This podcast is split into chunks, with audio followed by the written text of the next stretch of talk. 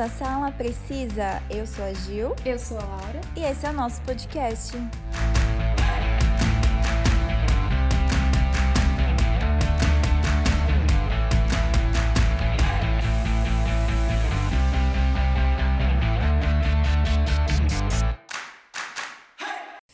Biográficos de pessoas famosas pretendem trazer curiosidade do público, né? Seja pela história da sua trajetória, suas conquistas ou mesmo a sua morte. É um filme que dramatiza a vida de uma personalidade real e, na maioria das vezes, relata a vida de um personagem do passado, sem que necessariamente se trate de uma figura de importância histórica. O formato tradicional de cinebiografia é geralmente bem fácil de se identificar. Os longas retratam a infância, o desenvolvimento do talento, a queda, que muitas vezes é associada ao abuso de substâncias, e a redenção de um artista. E com isso, nós separamos alguns filmes biográficos para comentar aqui com vocês.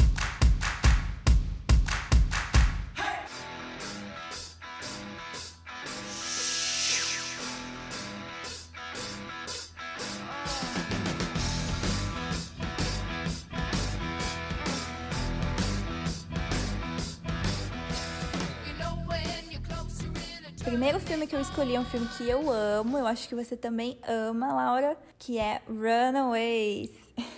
Sim, eu gosto muito. Mas antes de falar um pouco do filme, vamos conhecer a história dessa banda de rock que é formada só por mulheres que ficou na ativa de 1975 a 79. Uma banda que ficou por um curto período só, né? Logo ela se acabou. Em 75, Joan Jett, que antes era Joan Larkin, conheceu o controverso produtor musical Kim Fowley na saída de um clube noturno. Joan, então com 16 anos apenas, disse que tocava guitarra e que gostaria de formar uma banda só de garotas. Foi através de Carrie Cromie, uma garota de 14 anos com quem a Joan costumava sair às vezes para baladas glam rock, que Joan ficou sabendo de Fowley, que achou a ideia bacana e perguntou se a Joan tinha uma demo. Ela nem sabia o que era demo na época. Alguns dias depois, Sandy West, então Sandy Passavento, também com 16 anos, abordou Fowley na saída de um restaurante em Hollywood, dizendo que tocava bateria em uma banda com garotos, mas que queria tocar numa banda só de meninas. Lembrando da conversa com Joan anteriormente, o Kim Fowley deu o telefone de Joan para Sandy. As duas garotas ligaram para Fowley e ele, ao ouvir toda aquela energia saindo apenas de uma guitarra e uma bateria, resolveu começar a banda e sair procurando garotas que tocavam algum instrumento em clubes noturnos e festinhas em Los Angeles. A primeira garota a entrar para o Runaways foi Mick Steele, tocando baixo. Durante os primeiros meses, a banda foi um trio. Você sabia dessa, Laura? Não, não sabia. Então, a primeira demo da banda foi gravada em agosto de 1975 e logo após a gravação, Lita Ford, então Carmelita Ford, entrou para a banda. Ali, originalmente, fez o teste proposto de baixista. Só que durante o intervalo, ela pegou a guitarra, começou a tocar com a Sandy. Como o posto de baixista já estava ocupado, a Lita acabou tornando-se a guitarrista solo. Em novembro de 75, The Runaways fez a sua primeira apresentação para o público no famoso clube Whiskey A Go Go, em Hollywood. Até então, elas tocavam em festas pela região. Foi por essa época que Kim Fowley e Joan Jett conheceram as gêmeas Marie e Cherie Curry, então com 15 anos. Fowley convida Cherie para fazer um teste para entrar para a banda. O fato é que Cherie Curry, sim, é o nome verdadeiro dela, porque parece um nome artístico, né? Apareceu pro teste de vocalista sem saber cantar nenhuma música. O Fowley tinha dito a ela para aprender uma música da Suzy 4, mas ela escolheu Fever, uma música lenta que ninguém conhecia. Foi então que Jett e Kim Fowley foram para uma sala vazia ao lado do galpão e fizeram Cherry Bomb em menos de 30 minutos. A música é um trocadilho com o nome de Cherie e a palavra cherry, que significa cereja em inglês.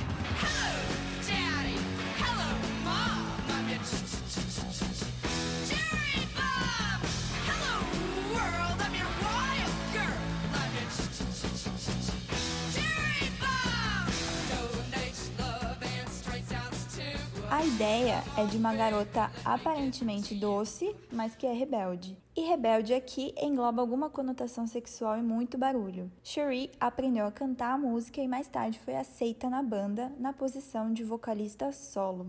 Pouco tempo depois, Mick Steele abandona o grupo. Sua saída tem muitas versões, mas a difundida pela própria Mick é de que ela teria sido demitida por Fowley por não aceitar as investidas sexuais dele e por achar Cherry Bomb uma música estúpida. Fowley rebateu diversas vezes dizendo que Mick não tinha a mágica necessária para a carreira musical. Com a entrada de Jack Fox, temos a formação clássica da banda Runaways. As Runaways conseguiram um contrato com a Mercury Records em 76 e lançaram seu álbum de estreia, The Runaways, pouco tempo depois. A banda viajou pelos Estados Unidos e tocou em vários shows esgotados. Imagina você ter, tipo, 15, 16 anos e já tá numa banda? Acho que todo mundo queria, né? Tipo, eu queria é. quando eu tinha essa idade. É, então, é o sonho de todo adolescente. Sim, a gente sempre tentou ter uma banda, lembra? Uhum, sim. Eu tentei não só com você, mas eu tentei com, com outros amigos meus também. É, então. O documentário Edge Play, a filme about the Runaways, dirigido pela ex-baixista do grupo Vicky Blue, que mais pra frente eu vou contar para vocês que ela entrou na banda, né? Ela revelou que cada menina se inspirou depois em um ídolo. Cherie se inspirou em David Bowie, Jet em Suzy 4, Lita Ford em Jeff Beck e Rich Blackmore, Sandy West em Roger Taylor e Jack Fox em Gene Simmons. Seu segundo álbum, Queens of Noise, foi lançado em 77 e a banda começou uma turnê mundial. No verão de 77, o empresário reserva da banda, David Libert, enviou o grupo para o Japão, onde tocaram uma série de shows esgotados. The Runaways foi um dos quatro grupos na música a tocar no Japão na época, atrás de ABBA, Kiss e Led Zeppelin, em termos de vendas de álbuns e popularidade. Então pensa, né? Elas ficaram muito famosas uhum. na época. As meninas estavam despreparadas para o assédio dos fãs, que foram cumprimentá-las no aeroporto. A histeria em massa foi posteriormente descrito por Jet como sendo parecido com Beatlemania. No Japão, The Runaways tinha seu próprio especial de TV, fizeram inúmeras aparições na televisão e lançaram o álbum Live in Japan, que foi certificado ouro. Também no Japão, Jack Fox deixou a banda pouco antes de o grupo ser programado para aparecer no Festival de Música de Tóquio, em 77. Joan assumiu temporariamente as funções no baixo, que é quando o grupo voltou para casa e substituiu Jack Fox pela Vicky Blue. Cherie deixou o grupo depois de uma discussão com Lita Ford no outono de 77. Joan, que já tinha compartilhado vocais com Cherie, assumiu os vocais em tempo integral. A banda lançou seu quarto álbum, Waiting for the Night, e começou uma turnê mundial com seus amigos, os Ramones. Nossa, que é outra que eu amo. Ramones? Uhum. Ah, eu adoro também. Então, no dia seguinte da saída de Cherie, as meninas remanescentes da banda se reuniram e Joan teve que assumir a responsabilidade de ser o vocal principal. Tanto Lita quanto a Vicky dizem que Joan teve um flash de insegurança, se perguntando se seria capaz de fazer aquilo. Joan se tornou uma excelente frontman, apesar de ter um estilo completamente diferente de Cherie. A banda pós Cherie, inclusive, parece outra banda. Uma nova imagem se formava. Cherie fazia o tipo Femme Fatale, misturado com drama queen, enquanto Joan era mais masculina e durona, e tinha uma atitude rock and roll facilmente confundida com arrogância. Kim Fowley se afastou um pouco e Toby Memes passou a gerenciar a banda. Em meio a essa fase de adaptação, é importante dizer que o clima estava extremamente tenso e que as drogas já eram mais que rotina. Vicky Blue, na época, era a única que não usava drogas. Foi nesse cenário que o quarto álbum delas foi lançado em agosto de 77. Houve desacordos entre as integrantes da banda pelo estilo musical a ser seguido. Joan queria que a banda tomasse uma mudança musical, mudando para um punk rock e glam rock, enquanto a Lita e a Sandy queriam continuar a tocar hard rock e heavy metal. Nenhuma aceitava o ponto de vista da outra. Então a banda fez o seu último concerto na véspera de Ano Novo de 78 e oficialmente se separou em abril de 79. Então, né, como deu para ver, foi pouquíssimos anos, né, de banda. Uhum. E depois, né, vou comentar um pouco de, de algumas integrantes, né? Como que foi depois que a banda se separou. A gente sabe que a Joan Jett passou a trabalhar como produtor, a ex Shondell Kenny Laguna. Depois de ter sido rejeitada por 23 gravadoras, pense, eles formaram sua própria gravadora, Black Heart Records, em 1980. Ao criá-lo, Jet tornou-se uma das primeiras artistas do sexo feminino a fundar sua própria gravadora. Ela continua tocando e fazendo turnês por todo o mundo até hoje. Acho que ela foi a que mais fez sucesso, né? De todas. É, uhum. foi mais conhecida. Sim, todo mundo conhece, né? I love rock and roll. A Sandy West continuou trabalhando com John Alcock quando o grupo se dissolveu. Tentou iniciar algum projeto com Lita Ford, mas nada ocorreu. Ela formou a Sandy West Band e tocou na Califórnia ao longo dos anos 80 e 90, às vezes com Cherie Curry. Sandy foi diagnosticada com câncer no pulmão em 2005 e, após muitos tratamentos, não resistiu à doença e morreu em outubro de 2006. Mick Steele entrou para a banda The Bangles, que fez sucesso nos anos 80. Em 2005, Steele optou por deixar a banda e se dedicar à sua vida pessoal. Lita Ford se lançou como uma artista solo para Polygram nos anos 80, onde ela lançou vários álbuns antes de se juntar com a empresária Sharon Osbourne. No início de 2012, Ford anunciou que ela provavelmente entraria em turnê e possivelmente estaria gravando novas músicas com Cherie Curry. Então a Lita também atualmente continua fazendo shows. Cherie, ao sair dos Runaways, lançou um álbum solo em 78 intitulado Beauty's Only Skin Deep, e um álbum em dueto, em 80, com sua irmã Marie Curry, Messing with the Boys, em que a dupla saiu em turnê com a banda Toto. Cherie e sua irmã Marie atingiram o número 95 nos charts norte-americanos com a canção Since You've Been Gone. Ela também apareceu em uma série de filmes, mais notavelmente Foxes, com Jodie Foster. Ao longo da década de 90, Curry trabalhou palestrando sobre drogas para adolescentes viciados e como treinadora de fitness pessoal. Jack Fox voltou a usar o seu nome de nascimento e ingressou em Harvard, onde tornou-se advogada. Ela morou no exterior e é fotógrafa amadora. Fox fotografou muitos atores famosos, como James McAvoy e George Clooney. Em julho de 2015, Jack revelou publicamente que ela foi estuprada pelo Kim Fowley na véspera de Ano Novo de 75, após um show do Runaways em um clube de condado em Orange. Ela tinha 16 anos na época.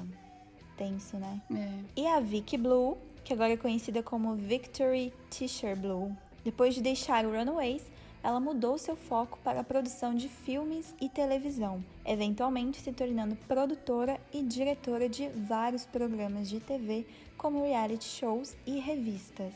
O sucesso dos Runaways abriu o caminho para muitas artistas e bandas femininas de sucesso nos últimos 30 anos, incluindo The Go-Go's, Eddie Seven, The Donas e Vixen, para entrar no cenário do rock predominantemente masculino na época. Então deu para ver que depois, né, que a banda acabou, a maioria uhum. não seguiu carreira musical, né? Acho que foi mais a Lita Ford, que até hoje continua, e a Joan Jett. É, que voltou, né? Sim. E aí, Laura, o que achou da história delas? Eu acho muito interessante, porque eu adoro essa banda. Sim, então, eu, eu ia até comentar que, tipo assim, eu conhecia as músicas dela, as mais famosas, que é Cherry Bomb e I Love Rock and Roll, mas assim, quando antes de sair o filme, eu não fazia ideia de que era delas, entendeu? Eu sabia que era uma banda antiga, ah, né, de meninas que cantavam, mas assim, eu não a The Runaways não era famosa para mim. Eu conhecia a The Donas, que você comentou aí. Sim. Por causa que tinha uma banda aqui no Brasil, que eu não sei se você lembra, que chamava Lipstick Sei, lembro. Então, era uma banda que eu curtia muito de meninas e elas se inspiravam muito na, nas Dedonas, né? Que né, era desse uhum. mesmo estilo, que é da mesma época e tal. Então eu conhecia por elas, mas The Runaways, confesso que eu fiquei sabendo depois por causa do filme, né? Fiquei eh, conheci mais ainda sobre a história da John Jett por causa do filme. Mas é bem legal, tipo assim, é, que nem você falou, a gente sempre quis ter uma banda, né, tipo, só de meninas e tal, e, e sempre foi muito difícil, né, ter uma banda de rock. Sim, é muito difícil. Então, por isso que o filme Runaways estreou em 2010 nos Estados Unidos. A tão aguardada película sobre a história da banda homônima é um trabalho uhum. que merece ser visto. Porém, ela não mostra um quadro completo sobre a banda e suas integrantes, né? Igual toda essa história que eu passei, só que eu também não falei a história detalhadamente, né? Porque é muito longa. Apesar delas terem a banda só de 75 a 79, muita coisa acontece nos bastidores, né? É. E o filme foi baseado no livro Neil Angel, da cantora principal Cherie Curry, e por isso o filme focaliza quase exclusivamente a sua perspectiva da banda e os seus acontecimentos, além do seu relacionamento com a colega da banda Joan Jett. Alita Ford e Jack Fox, também integrantes da banda, jamais foram contatados sobre os direitos de uso da história. A Jack chegou até a abrir um processo contra os produtores por causa disso, mas a Joan declarou que nenhuma personagem vista em cena foi baseada nela, né? Porque a gente sabe que a, a baixista Robin, né, que, é uma, que aparece no show do Japão no filme, é um personagem fictício, foi criado uhum. para o filme. Porque na vida real, a baixista Jack Fox ela recusou ceder os seus direitos de aparição no filme. O filme é estrelado pela Dakota Fanning no papel de Cherie Curry uhum. e a Kristen Stewart no papel de Joan Jett. Eu acho que assim, isso que eu ia falar. Pensamos igual.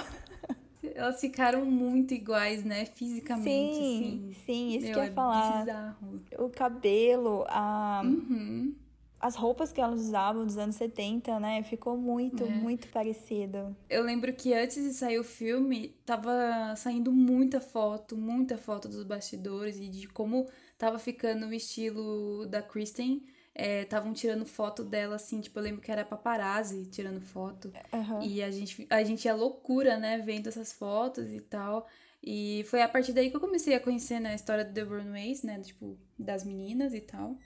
Ah, é um filme que eu amo e que eu super indico para vocês assistirem se quiserem conhecer um pouco mais da história da banda Runaways. O filme, infelizmente, não está disponível em nenhum streaming, né? Que a gente sabe, uhum. então, aquela dica de sempre. Acho que nem preciso revelar, né? Todo mundo já sabe. É, mas corre pro torrent. Sim.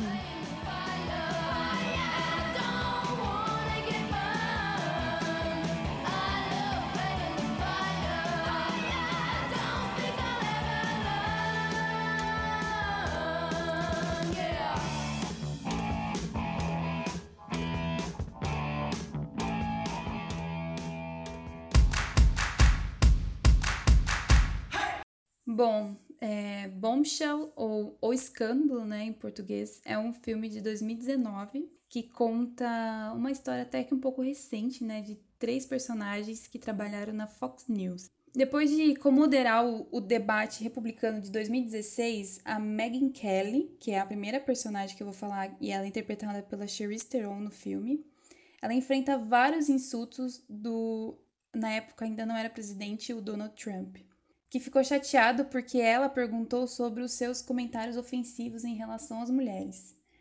Aí, com a pressão da rede e depois de receber ameaças de morte e atenção indesejada de paparazzi, a Meghan, Ke a Meghan Kelly e Trump eles acabaram né, se reconciliando para tipo ela ficar um pouco em paz. Enquanto isso, a segunda personagem, que é a Gretchen Carlson, acho que é assim que fala, é interpretada pela Nicole Kidman. Ela é removida como co-âncora do popular programa Fox and Friends e é transferida para um programa menos popular ali do canal. Ela começa a ser bombardeada por comentários sexistas dentro e fora do ar, incluindo por Rogers Wales, que é o CEO da Fox News. Ele é tipo o chefão, chefão mesmo. Uhum. E que também ele também incluiu na Fox políticas muito misóginas, tipo como exigir que as âncoras usassem vestidos curtos. É tipo no filme é, foi muito absurdo a hora que eu vi isso. Tipo, ele pegava, literalmente, ele pegava uma régua e media. E se tivesse muito comprido, né, na concepção dele, ele mandava encurtar.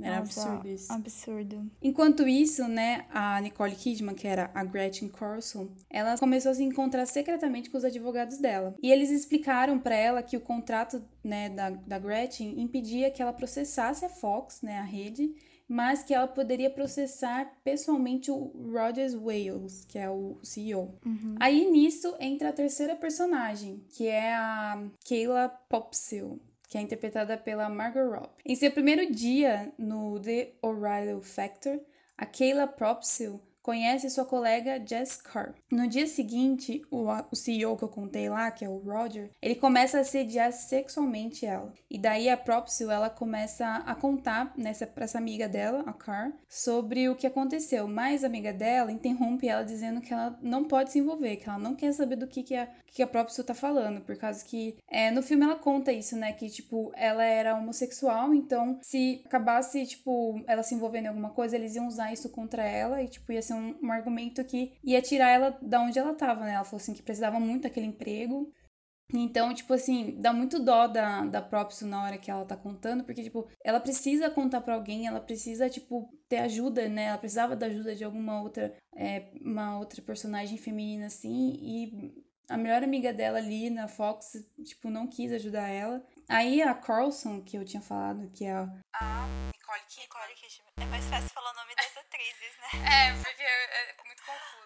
Então, a Nicole Kidman, ela é demitida. Ela ainda estava né, na, na Fox News, ela estava naquele outro programa. Uhum. E ela é demitida, aparentemente, por seu apoio no ar, é, tipo, por causa da proibição federal de armas de assalto, que era naquela época que estava tendo essa discussão né, nos Estados Unidos. E daí, já que ela é demitida, ela decide, decide processar o, o CEO lá, porque ela estava só esperando isso. Aí, quando a notícia sai no dia seguinte, o CEO, ele nega as acusações e a, aquela primeira personagem que eu tinha falado, que é a, a Charlize Theron, é, ela admite, ela já tinha saído já da Fox News, né? E ela admite a sua equipe principal que o Wales assediou sexualmente quando ela começou na Fox. Não, na, na verdade ela ainda não tinha saído da Fox. Mas ela contou para a equipe dela que ela tinha sido é, sido assediada sexualmente por ele quando ela começou lá, tipo, igual a Margot Robbie tava começando, sabe? No, no mesmo uhum. esquema. Aí, nas semanas seguintes, apesar de várias outras mulheres expressarem seu apoio público, né, a, a Carson, a, a Margot Robbie, ela se recusa a fazer o comentário sobre as acusações, né? Por causa que ela ainda tava com muito medo e também porque ela tava começando a crescer na Fox, ela tinha é, ela tinha passado por um cargo acima do que ela tinha começado, né? E, tipo assim, num curto tempo, né? Ela foi, passou bem rápido. E daí é, a Fox News resolveu contratar a firma de Paul Weiss para conduzir uma investigação interna. E muita gente não sabia disso. Aí depois. Hum que mais, de, mais mulheres acusaram né, o CEO, a Margot Robbie ela começa a encontrar outras mulheres né, na, lá dentro da Fox News que trabalham lá ainda com ela, que também estavam passaram pelo mesmo momento, sabe, de ter sido assediada no começo da, né, porque ela ainda estava sendo assediada. As Sim. outras, tipo, cortaram, né? E daí, ela, a Margot Robbie, ela visita a Nicole Kidman, que tinha sido mandada embora. Ela vai lá na casa dela e as, as duas começam, tipo, a contar as coisas que aconteceram. E elas vê que é as, é as mesmas coisas, sabe? É o mesmo jeito que ele fazia. E, e daí, por meio do, dos advogados, a Nicole Kidman, ela mais tarde informa que ela gravou alguma dessas conversas que ela conversou depois Caramba. com as pessoas para apoiar as suas afirmações, porque tipo assim, só você falar, muita gente poderia não acreditar, entendeu? Ela precisava de provas. Ela tava precisando de que mais mulheres é, apoiassem ela e tipo falassem, então ela começou a pedir para gravar e tal, e daí no final ela juntou tipo um monte de gravação e tipo jogou e jogou pro, pro mundo aí pra galera ouvir e tal. Uhum. E é claro, né, o CEO lá, o Wales, ele foi derrotado e foi despedido, né? Pelo co-criador da Fox, o Rupert Murdoch. Ele teve que pagar para Carlson é, 20 milhões e um pedido de desculpa da Fox. E a Fox acabou pagando às vítimas de assédio sexual 50 milhões de dólares para cada vítima. Esse filme ele saiu em 2019, né? Mas eu fui assistir só ano passado, em 2020. Porque, na verdade, eu não tava sabendo direito desse filme. Apesar dele né, ter concorrido bastante categoria do Oscar, ele meio que ficou escondido, sabe? Eu acho que teve, tiveram outros filmes mais fortes, né, que ele que, que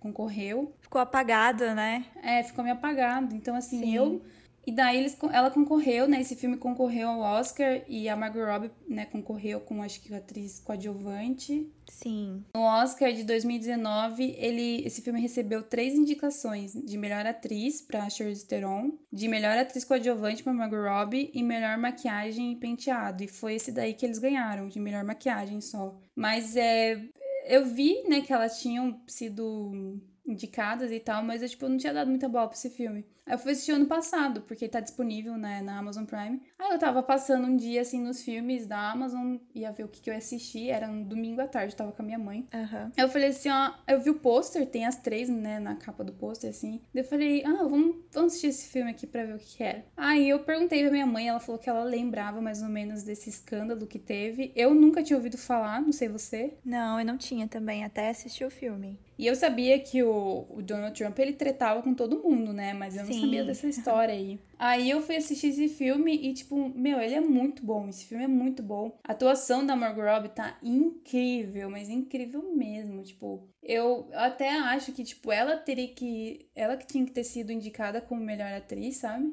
Porque, nossa, ela merecia muito. Aquela cena, né? Não sei se você lembra, quando ela tá na sala com ele. Aham. Uhum. Nossa, é muito, é dá muito, muito nervo. desconfortável. Sim, muito. E você vê, né, na cara dela estampado uhum. esse desconforto. É uma das cenas que mostra ele pedindo pra ela levantar o vestido. É. É um absurdo. E tanto que ela pede, ela pede pra ir embora, tipo, ela fala assim, é, pronto, a gente já terminou, eu posso ir agora? E ele não deixa, ele fica segurando ela lá dentro. Daí eu, fico, eu ficava assim nervosa, eu ficava, ai meu Deus, alguém entra logo nessa sala, por que, que ela não sai daí?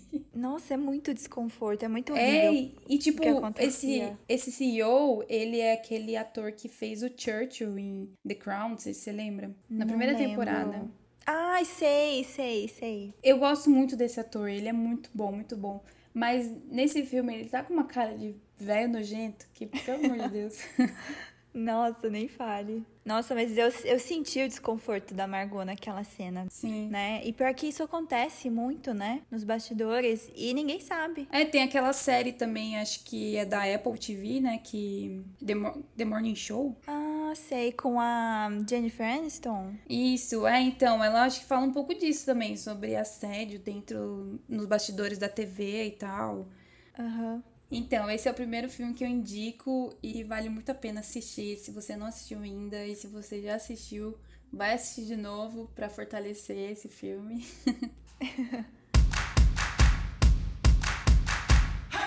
Bom, o segundo filme que eu escolhi foi O Garoto de Liverpool, de 2009, que conta um pouco da adolescência de John Lennon.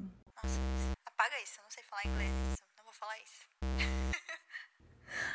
John nasceu em 9 de outubro de 1940, filho de Julia Stanley e Alfred Lennon. Depois que sua irmã Mimi reclamou duas vezes ao Serviço Social de Liverpool, a Julia lhe deu a custódia de Lennon.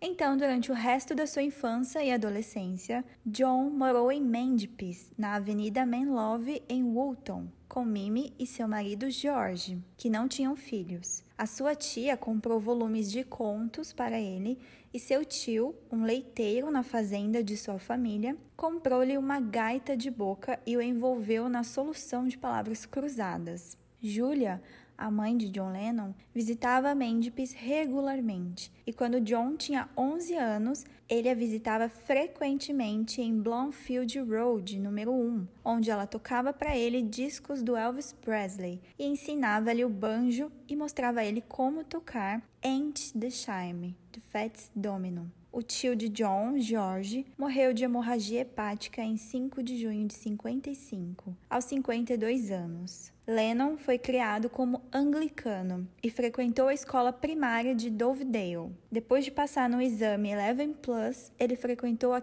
Quarry Bank High School em Liverpool, de setembro de 52 a 57, período em que foi descrito por Harvey como um rapaz alegre, bem-humorado, tranquilo e animado. Em 1956, Julia, sua mãe, comprou sua primeira guitarra. O instrumento era um Galotone Champion acústico, barato, para o qual ela emprestou seu filho 5 libras e 10 shillings, com a condição de que a guitarra fosse entregue em sua própria casa e não na casa da tia Mimi, sabendo que sua irmã não apoiava as aspirações musicais de seu filho. Mimi era cética em relação à alegação de que ele seria famoso um dia e esperava que ele se cansasse da música, muitas vezes dizendo a ele: Nada de errado com o violão, John, mas você nunca vai ganhar vida com isso. A gente sabe que ela errou feio nessa, né? É. Em 15 de julho de 58, a mãe de John Lennon foi atropelada e morta por um carro enquanto caminhava depois de visitar a casa dos Smiths. Aos 15 anos, Lennon formou um grupo chamado The Quarrymen. Foi assim batizado em setembro de 56, quando foi criado em homenagem ao Quarry Bank High School. No verão de 57, os Quarrymen tocaram em conjunto de músicas espirituosas, composto em parte por skiffle e em parte por rock and roll. Foi quando Lennon conheceu Paul McCartney na segunda apresentação do Quarrymen, que foi realizada em Woolton no dia 6 de julho, na festa de jardim da igreja de São Pedro. Ele então pediu a McCartney para se juntar à banda. Paul disse que a tia Mimi estava muito ciente de que os amigos de John eram de classe baixa e frequentemente dava dinheiro a ele quando chegava para visitar Lennon. De acordo com o irmão de McCartney, Mike, o pai deles desaprovou John da mesma forma, declarando que Lennon colocaria seu filho em apuros. O pai de McCartney, no entanto, permitiu que a banda iniciante ensaiasse na casa da família. E é mais ou menos essa época, né, que o filme O Garoto de Liverpool. É de 2010, eu errei, falei 2009 antes. Que o Garoto de Liverpool retrata, né, a vida do John Lennon na adolescência. E o filme é baseado no livro de memórias Imagine This: Growing Up with My Brother John Lennon, de Julia Baird, que a gente sabe que é a meia-irmã do John Lennon. O filme pretende mostrar aos fãs como o quarteto chegou até o ano de 1960, onde o sucesso começou definitivamente. Então, o filme não é focado né, na criação da banda dos Beatles, e sim mais na vida do John Lennon, né, desde a sua adolescência, a relação dele com a tia Mimi, com a mãe dele, né, que acabou abandonando ele e deu a custódia pra tia, Uhum. até que ele, né, virou muito amigo do Paul McCartney, né? A gente sabe que ele criou a banda The Quarrymen e chamou o Paul pra banda dele. E aí, logo em seguida, o Paul já apresenta ele ao George Harrison, né? E eu acho que o filme termina no ponto que eles pensam em formar os Beatles, né? Se não me engano. Porque faz tempinho que eu não assisto esse filme. É, eu Mas, também. é, eu acho que não chega a mostrar no filme é, Beatles, falar de Beatles, eu acho.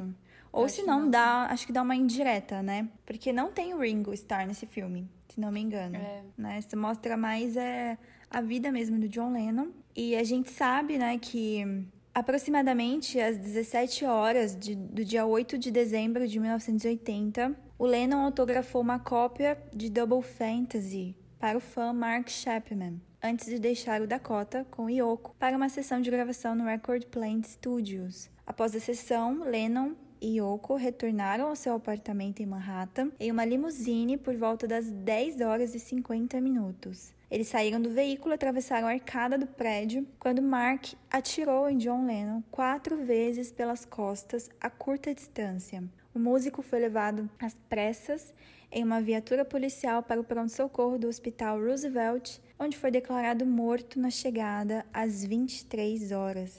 E para quem se interessa, né, nessa em tudo isso que aconteceu com John Lennon, que a gente sabe que foi muito chocante na época, acho que parou o mundo, né? É. por causa disso. Tem um filme com o Jared Leto, né, e a Lindsay Lohan, que é o filme verdade. Capítulo 27, O Assassinato de John Lennon, de 2007, que mostra, é mais focado na vida do desse fã, ele era obcecado pelo John Lennon, né, o Mark, e esse filme mostra o Mark se toda a preparação dele, não preparação, né, mas tudo que aconteceu alguns dias antes dele atirar em John Lennon, né? A gente sabe que ele não fugiu do local, ele não fez nada, ele simplesmente ficou esperando lá a polícia chegar, né? Foi levado preso. E a gente mostra, a gente tentar entender por que, que ele fez isso, né? E ele foi encontrado com, acho que um livro, né? Ele estava lendo um livro antes de tudo isso acontecer, que era o, o Apanhador do Campo Centeio, é esse o nome? Ele estava lendo esse livro, acho que até ele foi encontrado com esse livro. E, enfim, né? Infelizmente, John Lennon teve essa trágica morte em 1980. Mas para quem quer conhecer um pouco mais a história dele de adolescente, toda a formação da primeira banda dele antes dos Beatles, fica a indicação de O Garoto de Liverpool, que está disponível na Amazon Prime. E esse filme que retrata a morte dele é o filme Capítulo 27, O Assassinato de John Lennon. É um filme muito bom também. E fica aí minha dica desses dois filmes sobre a vida e a morte de John Lennon. Say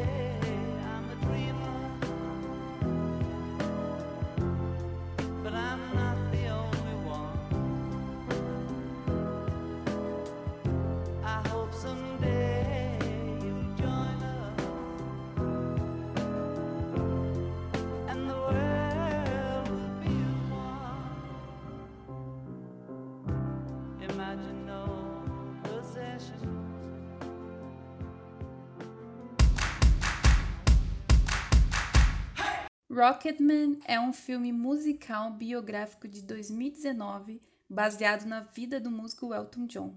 Mas antes de contar um pouquinho a história do filme, eu vou contar o porquê que eu escolhi esse filme, né? Porque por dois motivos, tem dois pontos. O primeiro é que eu tinha um certo preconceito com esse filme, eu não queria assistir ele não pela história do? Elton John, eu, não, não pela história dele. Eu amo o Elton John, Aham. tipo, curto muito as músicas dele. Mas é porque ele foi interpretado pelo Taron Egerton. É assim que fala, né? Acho que sim. É, o Taron lá. Então, pra quem, assim, não lembra dele, assim, de nome, ele fez aquele filme Kingsman, os dois filmes, né? Ai, Eu maravilhoso. não assisti, eu não assisti o primeiro, eu fui assistir só o segundo no cinema. E porque falaram pra mim assim que não tinha problema assistir, não ia mudar muito, né, na continuação assim. Mas assim, o primeiro é bem melhor, Laura. É, então, falaram isso também. Eu tenho que assistir ainda, eu tô demorando pra assistir. E ele também faz aquele filme do Robin Hood lá. Só que eu acho que. Não sei se é esse o nome do filme. Mas é da Ah, história do sei. Robin Hood. É, esse eu não cheguei a assistir.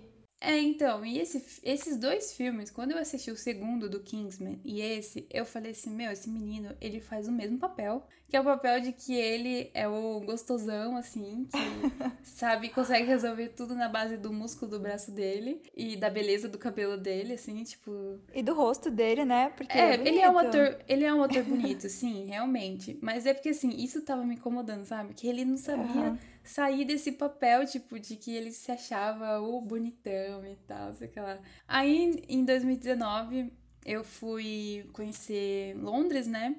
E eu acabei ficando na casa, eu fiquei no Airbnb lá, tipo, o Airbnb não tá pagando a gente, tem o patrocínio, infelizmente, mas Ai, estou falando queria. aqui.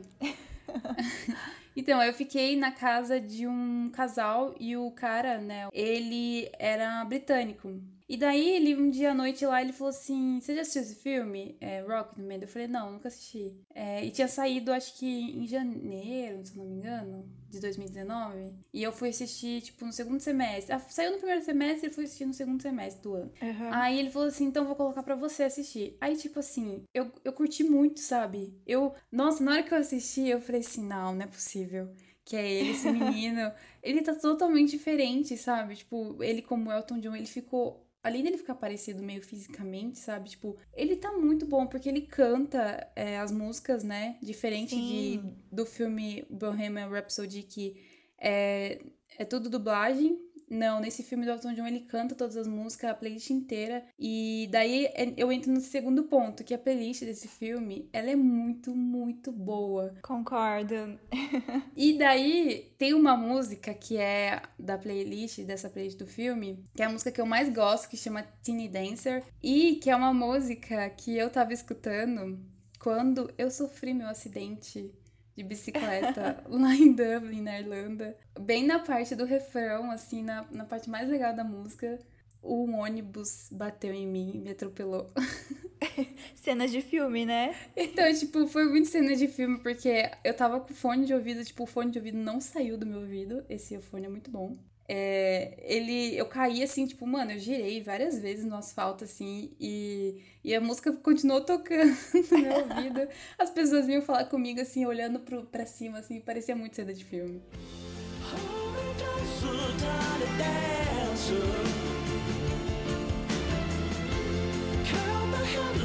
On the highway.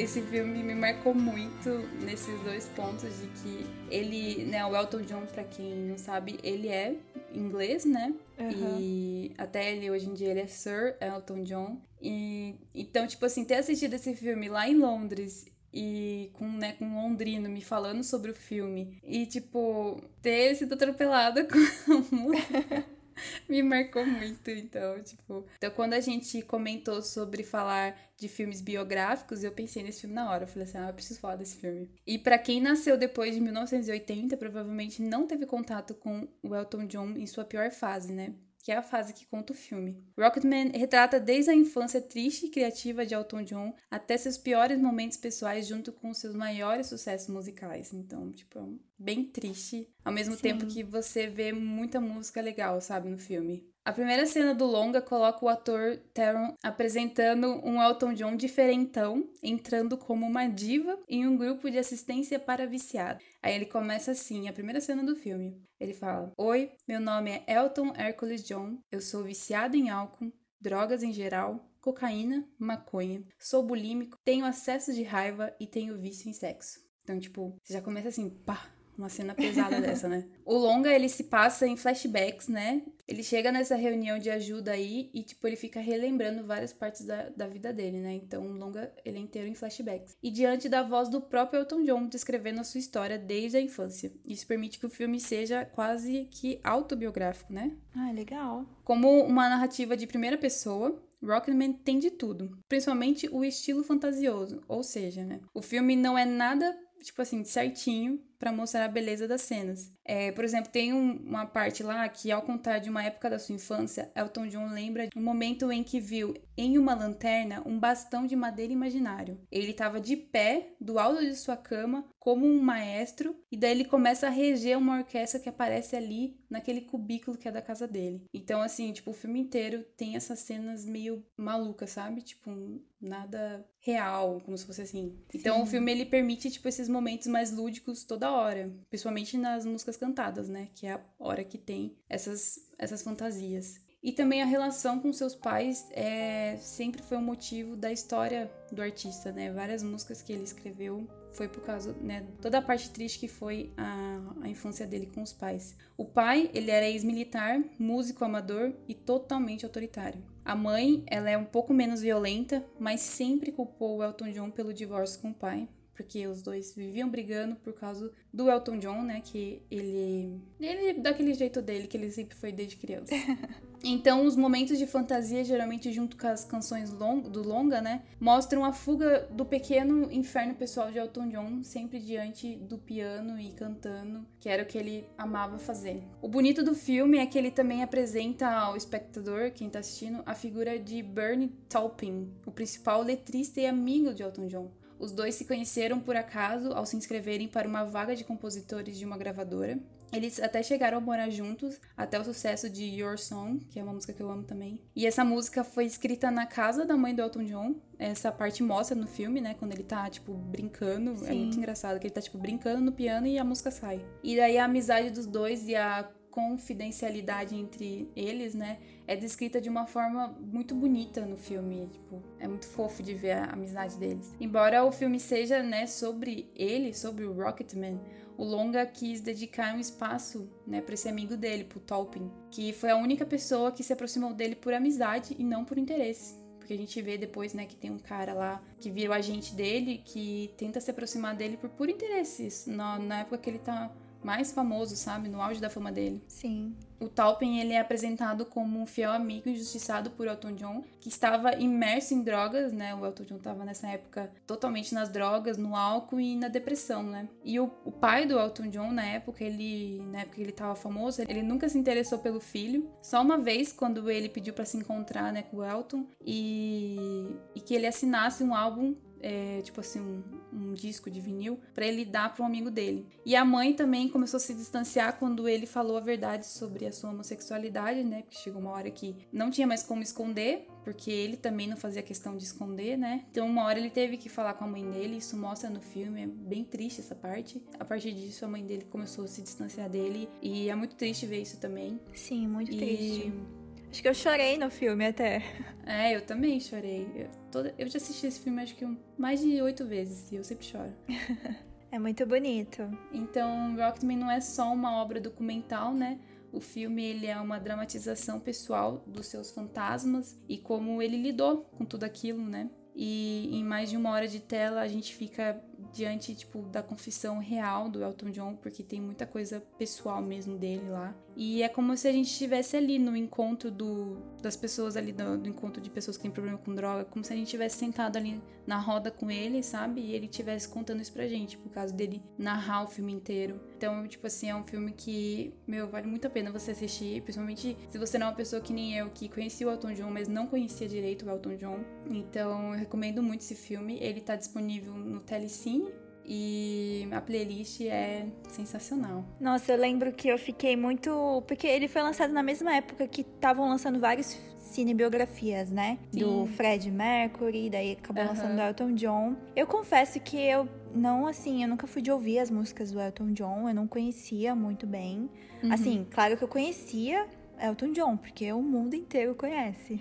Mas eu nunca ouvi as músicas, eu não me considero uma fã de Elton John. Uhum. Mas aí eu assisti o filme porque tinha esse ator. Eu já conhecia ele do Kingsman, né? Que eu Uhum. gosto bastante desse filme, o primeiro só.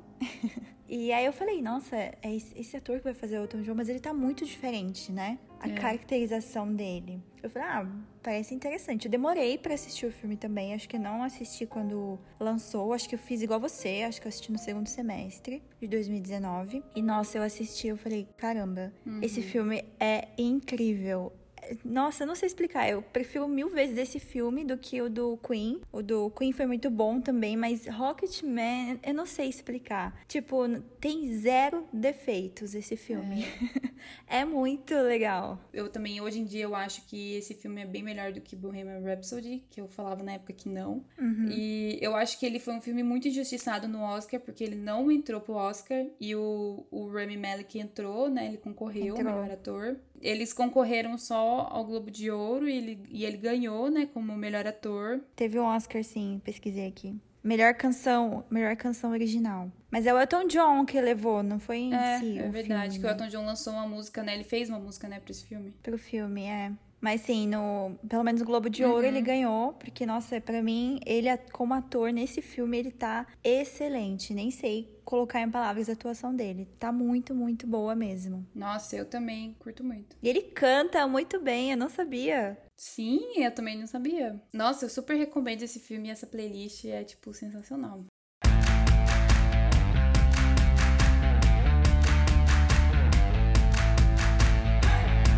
Bom, então é isso. Essas foram as nossas indicações. Espero que vocês tenham gostado, assim como a gente amou falar sobre esses filmes. A gente sabe que, tirando nossas indicações, tem muitas outras cinebiografias, né? Sim. Tem Bohemian Rhapsody, igual a gente já citou, que mostra a trajetória do Fred Mercury, né? E a Uhum. formação da banda Queen. Tem a teoria de tudo, que conta a história também do Stephen Hawking. Sim, tem vários outros. A gente focou um pouco mais, né, Uhum. em cinebiografias de artistas, de bandas, de músicos, mas a gente sabe que tem várias cinebiografias de, né, outras pessoas, não necessariamente músicos. Não deixe de nos seguir lá na nossa rede social, nosso Instagram, Arroba Sala Precisa Podcast. que a gente sempre tá postando conteúdo original. Sala Precisa e muita indicação de playlists. E até a próxima!